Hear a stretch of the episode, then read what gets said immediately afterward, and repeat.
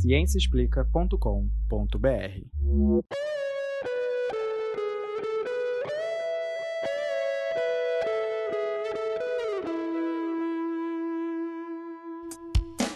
Olá, queridos, queridas e queridos ouvintes. Bem-vindos ao podcast Microbiando, o programa que traz as novidades do mundo da microbiologia e imunologia para você.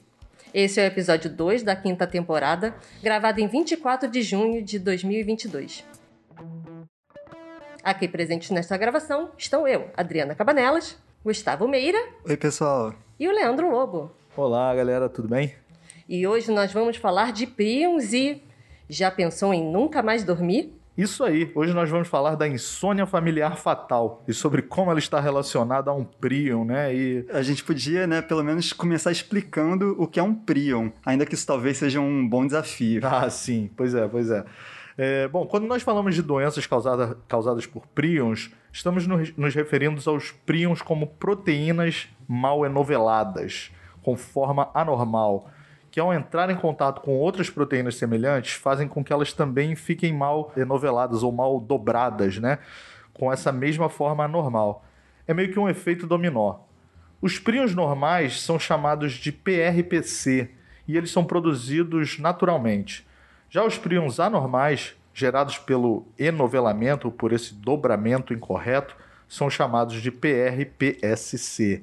Esse SC vem do nome scrappy, ou paraplexia enzoótica em português, que é uma doença encontrada em ovinos, conhecida há muito tempo e na qual os prions foram descobertos. Tem inclusive gente que até chama prion de agente infeccioso por causa disso. Mas é importante lembrar que os prions são apenas proteínas. Eles não são seres vivos, não têm material genético, não têm metabolismo e nem todos concordam que seja viável considerar que os prions se replicam apesar de que um prio pode dar origem a outros prios ao interagir com outras proteínas. Exatamente, Adriana. É bom lembrar que existem muitos exemplos de moléculas que geram mais moléculas semelhantes, mesmo quando estamos falando de reações inorgânicas. Por conta disso, boa parte dos autores preferem restringir o conceito de replicação é, a esses casos em que tem um material genético é, envolvido e não concordam que o prion seria um agente infeccioso, mas só uma molécula que consegue gerar outras moléculas idênticas. Isso aí. Um exemplo de doença causada por prion, da qual todo mundo já ouviu falar em algum momento, é o mal da vaca louca. Pois é, o nome científico da doença é encefalopatia espongiforme bovina. É uma doença neurodegenerativa que pode ser contraída a partir da ingestão de carne que tem esses prions anormais PRPSC. Uma vez ingeridos, esses prions podem alterar a forma da proteína priônica constitutiva, gerando mais isoformas anormais. Isso afeta o sistema nervoso dos bovinos, fazendo com que eles fiquem com um comportamento alterado, né?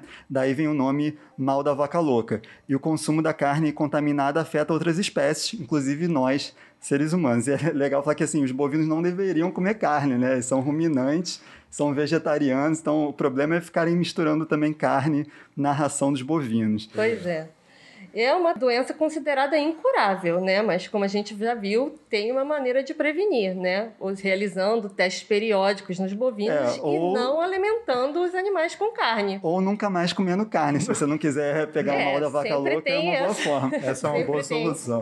Gente, eu posso, posso falar para vocês o que que os prions me lembram muito quando eu penso nessa coisa de uma proteína que se replica de forma normal? Uhum. Você já virou Matrix, obviamente. Ah, né? sim. O Sr. Smith, Senhor né? Smith, quando ele toca em outra pessoa e a pessoa se transforma no Sr. Smith, para mim isso é um exemplo, seria uma analogia Visual, ótima é, para os prions, né? É isso, exatamente. uma proteína mal dobrada no, na, espacialmente e aí quando ela entra em contato com outra proteína, ela a, transforma aquela proteína numa outra proteína mal dobrada ou mal enovelada, né? Pois é, né? E- mas como a gente está vendo, pelo menos no caso do mal da vaca louca, existem algumas formas de prevenir, evitar que a doença se espalhe. Mas e se você não tivesse como evitar uma doença dessas priônicas que é invariavelmente fatal? Então, é complicado mesmo, que é o caso da insônia familiar fatal. Essa doença é uma desordem degenerativa cerebral genética rara, caracterizada pela incapacidade de dormir, que leva à deterioração mental e física. Os sintomas dependem da parte do sistema nervoso que é afetado pela doença. Essa doença é causada por uma mutação no gene PRNP, que produz a proteína PRIO humano PRP. Não se sabe exatamente qual a função fisiológica dessa proteína, mas ela parece ser importante para diversas funções cerebrais. Na insônia familiar fatal, os prions anormais se concentram na região do tálamo e núcleo olivar inferior do cérebro, levando a uma perda de neurônios dessa área. Então, quando a pessoa possui mutações nessa proteína, a doença pode se desenvolver.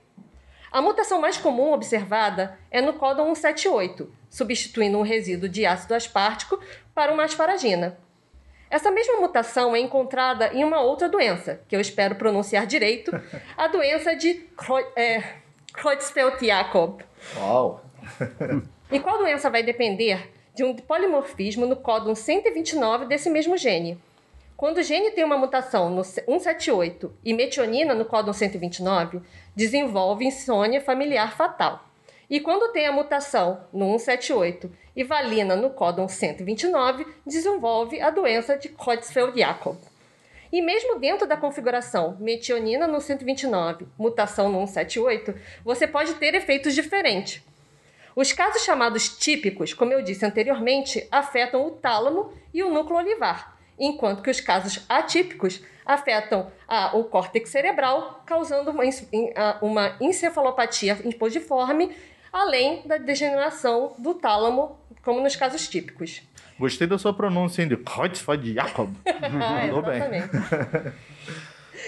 E um dos artigos que vão estar linkados lá na descrição do episódio, eles estudaram os prios de uma mãe e de um filho que deram origem a manifestações diferentes. A mãe desenvolveu a forma típica da doença, enquanto que o filho desenvolveu a forma típica. Ou seja, a mãe apresentou encefalopatia espongiforme no, no córtex cerebral, levando ao desenvolvimento rápido de demência, enquanto que o filho teve perda neuronal no, núcleo olivar inferior, causando a insônia, a insônia familiar fatal e outros sintomas associados. Ambos apresentaram a doença quando eles estavam na, mais ou menos na meia idade. Os autores não conseguiram ver diferenças entre as proteínas geradas pela mãe e pelo filho usando uma técnica de estudo de proteínas chamada Western blot. Mas essas proteínas anormais apresentaram diferenças quando eles tentaram transmitir esses prios para camundongos. Então, eles deram esses prios anormais para os camundongos. Mas nem todas as linhagens de camundongo testadas foram afetadas pelos prions. E os que foram afetados manifestaram a doença eram de linhagens diferentes para o prio da mãe e o prio do filho. Ou seja, a linhagem que manifestou a doença com o prio da mãe não conseguiu manifestar com o prio do filho, e vice-versa. Além disso, quando eles testaram o quanto esses prios anormais eram capazes de gerar novos prios anormais, as amplificações eram muito maiores no prion do filho do que no prio da mãe. Essas diferenças sugerem que prios anormais diferentes foram formados na mãe e no filho, mesmo eles tendo as mesmas mutações. E isso também corrobora em porque eles tiveram manifestações clínicas diferentes. Ok, e essa, essa mutação ela é transmitida hereditariamente, certo? Se a pessoa que nasce com a mutação, ela vai desenvolver a doença, mesmo que seja com manifestações clínicas diferentes, é isso? Doenças priônicas elas são caracterizadas por longos períodos de incubação e duração clínica curta. Como essa proteína priônica está codificada nos dois alelos do cromossomo 20 e a manifestação da doença depende do acúmulo relativo da isoforma anormal, existe a possibilidade de que a pessoa nunca desenvolva a doença se ela tiver um alelo normal e ficar expressando mais a isoforma normal que a anormal. Mas a partir do momento que se acumula a isoforma patogênica, aí a doença é invariavelmente, invariavelmente fatal no período de 7 a 36 meses, com uma média de 18 meses de sobrevida após o diagnóstico. O diagnóstico costuma acontecer, como eu falei, mesmo no caso da mãe e do filho, na meia-idade, por volta de 50 a 60 anos. E no caso da insônia familiar fatal, a pessoa não consegue mais dormir. Por que será que essa proteína impede a pessoa de dormir? É, aí começam as perguntas complicadas, né? A realidade é que essa resposta ainda não existe. A gente não sabe por que essa doença afeta o sono da pessoa. A privação do sono pode ser relacionada a uma série de problemas, como tendência à depressão, obesidade, distúrbios cognitivos, endocrinológicos e até imunitários. Mas a gente não entende exatamente é, como o sono regula todos esses processos.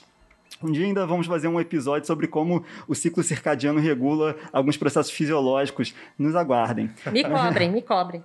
É, mas é basicamente isso. Ainda não se entende exatamente como que a insônia é gerada e como essa doença leva ao óbito. É muito discutido que seja pelos danos cerebrais acumulados, que provavelmente também estão associados a outros sintomas da doença, como espasmos musculares, febre, distúrbios na fala, na visão, convulsões, derrames, né? À medida que esses danos cerebrais vão se acumulando, a pessoa pode começar a manifestar esses sintomas. Pô, mas aí não dá pra gente dopar essa pessoa para ela dormir, pelo menos para diminuir os danos causados pela insônia? Pois é, todo mundo sempre pensa nisso, né? Mas nos testes que foram realizados, parecia que os indivíduos não tinham sono reparador. Você dopava, ele apagava ali aparentemente, mas não tinha aquela função fisiológica do sono. Então, para todos os efeitos, ainda era como se a pessoa não tivesse dormido. E a melatonina, que é o hormônio liberado no início da noite, que regula o círculo circadiano e é associado à indução do sono. Como é que esse hormônio estava nas pessoas afetadas? Olha, de fato, os níveis de melatonina no sangue dos indivíduos com insônia familiar fatal é bem baixo. E a suplementação de melatonina é adotada também como uma medida que melhora o bem-estar do paciente. O mesmo vale para as vitaminas B6, B12 e ácido fólico. Mas esses tratamentos, mesmo combinados, não foram capazes de impedir o prognóstico. A pessoa eventualmente morre, mas a presença é, dessas suplementações melhora um pouco a qualidade de vida do indivíduo. Oh, morre de falta de, de dormir, né? Uhum. E não tem nenhuma outra alternativa terapêutica, Gustavo? Tem alguns grupos testando ansiolíticos para minimizar os sintomas, outros testando drogas poderiam ser usadas na profilaxia para evitar o acúmulo de proteínas priônicas anormais.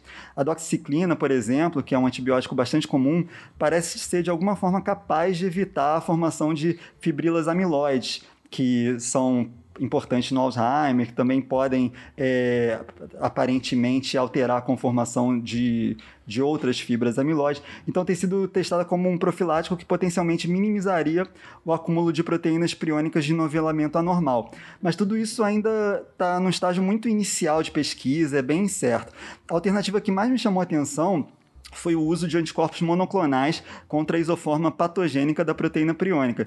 Conceitualmente, essa me parece ser a alternativa mais interessante. E, de fato, nos ensaios pré-clínicos, é, ela conseguiu aumentar bastante a sobrevida dos modelos animais, mas ainda não é capaz de curar a doença.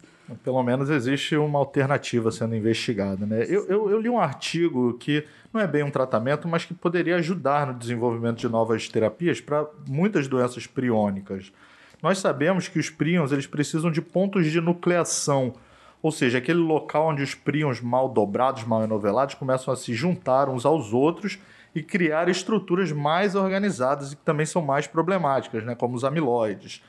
A nucleação é um fenômeno termodinâmico que é caracterizado pela formação aleatória de agregados ao redor de um núcleo. Esses agregados crescem irreversivelmente mas é preciso que exista esse ponto de nucleação, ou seja, uma semente, por assim dizer, que sirva como um ponto de apoio para o crescimento desses agregados. A nucleação, gente, é um fenômeno que a gente até vê no nosso dia a dia, por exemplo, quando.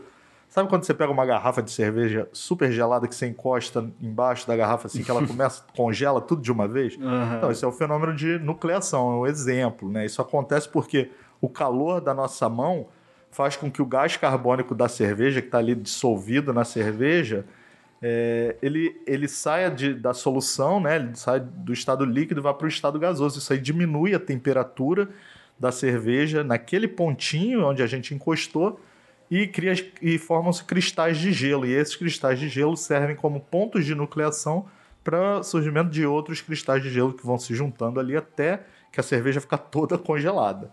Mas enfim, vamos voltar para os prions. Ah, é, não, porque senão a gente só começa a ficar falando de cerveja aqui. Bom, eles também precisam desses pontos de nucleação, que são chamados de sementes, né, formadas por prions já agregados. Nossas células, por outro lado, elas produzem proteínas chamadas de chaperonas, que têm a função de se ligar aos prions e, digamos, desembaraçar ou consertar essas proteínas, esses prions. Em 2020, um artigo usou umas técnicas de modelagem ma matemática para estudar prions em leveduras e descobriu que o tamanho mínimo do ponto de nucleação, aquilo que eu chamei de semente, e o tempo de duplicação de tamanho dessa semente são importantes para a doença. Esses autores prevêem que as sementes precisam duplicar de tamanho para a doença se estabelecer. Então, esses resultados sugerem que quanto menor a semente, mais rápido a doença se propaga, porque cria novas sementes antes que as chaperonas, aquelas proteínas das nossas células né, de defesa, consigam consertar as, os prions, as proteínas defeituosas. Então, por exemplo, se a semente tiver 10 ou mais moléculas de prions agregados, é mais fácil para as chaperonas agirem do que se ela tiver quatro moléculas de prion agregados. É um né? pouco contraintuitivo isso. É. Exatamente, é contraintuitivo, porque quatro moléculas elas dobram de tamanho mais rápido. e Isso é Uhum. mais importante né, do que o tamanho em si dessa semente. Isso não é uma cura, obviamente, mas os autores conseguiram prever a frequência de resolução do agregado sobre diferentes condições de crescimento, que já é um avanço. Isso pode ajudar né, desenvolvimento de novas terapias. Então, eles, eles sabem quantos Mr. Smiths são necessários para se duplicarem lá. Então, a gente precisa jogar mais chaperona, mais Neos no meio dessa mistura para prevenir a formação de prions. né? É, o que é interessante, mas talvez um pouco preocupante nesse modelo, é que essas doenças relacionadas a prion costumam se manifestar quando a isoforma anormal se acumula mais. Então, assim, por um lado, você quer diminuir a quantidade da isoforma anormal. Por outro, a gente está vendo que quanto menos tem, mais rápido ela é capaz de expandir, não é isso? Pois é. É uma previsão meio sombria, né? É. E essa insônia familiar fatal é uma doença terrível, né? Depois que, quando a pessoa começa a apresentar os sintomas, parar de dormir, ela É uma- morre rápido, muito É, rápido. é uma sentença de morte, não tem nenhum caso de cura descrito. Porra.